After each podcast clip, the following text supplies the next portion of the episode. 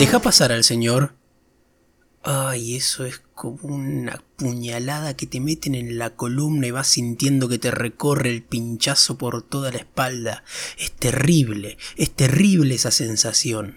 Deja pasar al señor. El señor, como vos decís, este señor viene a comprar las figuritas de la Copa América que le faltan para llenar el álbum de Panini, ¿sabes? Pero no podés. No podés. Estoicamente te la tenés que bancar te tenés que quedar callado, por fuera tenés que ser un granadero, tenés que ser Michael Corleone aunque por dentro estés hirviendo con esa palabra. Señor.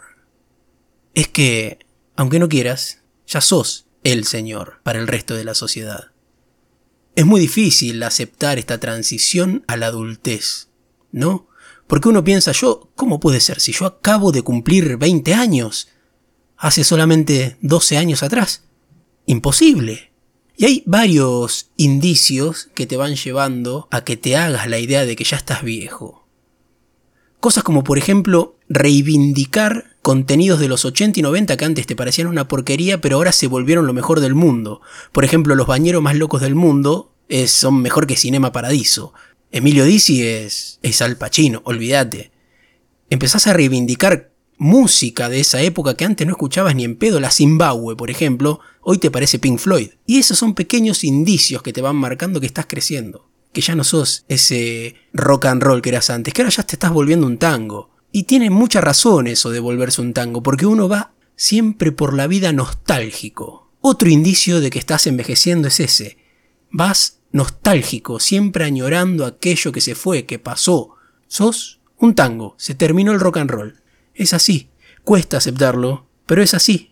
Esta transición es, es complicada porque aparte, los que nacimos en los 80, entre el 80 y el 90, vamos a decirlo, somos como esta generación del medio, que estamos en el medio del paso de la edad analógica a lo absolutamente digital. Nosotros somos como ese puente, esa transición del medio, y es muy raro ubicarnos, porque no nos sentimos ese viejo setentoso, pero estamos muy lejos de ser ese joven centennial.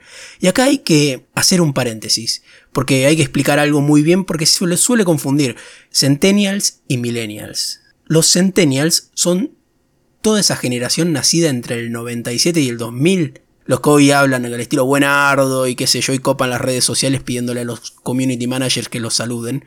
Nunca entendí eso, pero bueno, se ve que está de moda pedirle a un CM que te salude o te comente una foto. Si alguien me lo quiere explicar, bienvenido sea. Y los millennials seríamos los nacidos entre el 82 más o menos y el 95, o sea, gente que hoy estaría entre 25 y 40 años. Esos somos los millennials. Y como digo, somos esa generación del medio. Estamos perdidos, estamos como en un limbo temporal y no sabemos para dónde salir porque nos cuesta aceptar que ya no sos más ese pibe rebelde que eras en el pasado hace tan ayer hace 15 minutos. Pero pasó. Ya está. Y ahora hay como un choque generacional porque nos encontramos con toda esta camada nueva que viene a romper el mundo, a romper ese mundo perfecto que nosotros conocíamos, que nosotros nos encargamos antes de aniquilar ese otro mundo imperfecto, setentoso, sesentoso, ese mundo represor, nosotros lo rompimos. Y ahora viene esta camada a romper absolutamente todo, incluido lo que nosotros construimos a través de eso. Entonces, nos encontramos sin saber para dónde correr, porque hay dos opciones, o aceptás que ya pasó tu tiempo y seguís con esa vida rutinaria de adultez, de levantarse, ir al trabajo, hacer las cosas bien, volver a casa, comer, dormir, levantarse e ir al trabajo al otro día, o tratás de ayornarte. Y ahí está el error.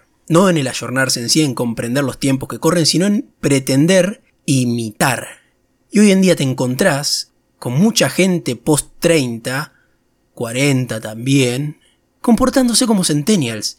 Caso más claro es el adulto con TikTok, que yo es una especie que no entiendo. No, no entiendo TikTok, empezando por ahí, pero no entiendo lo que el adulto hace. Para mí, si tenés más de 20 años, TikTok es completamente ridículo para vos.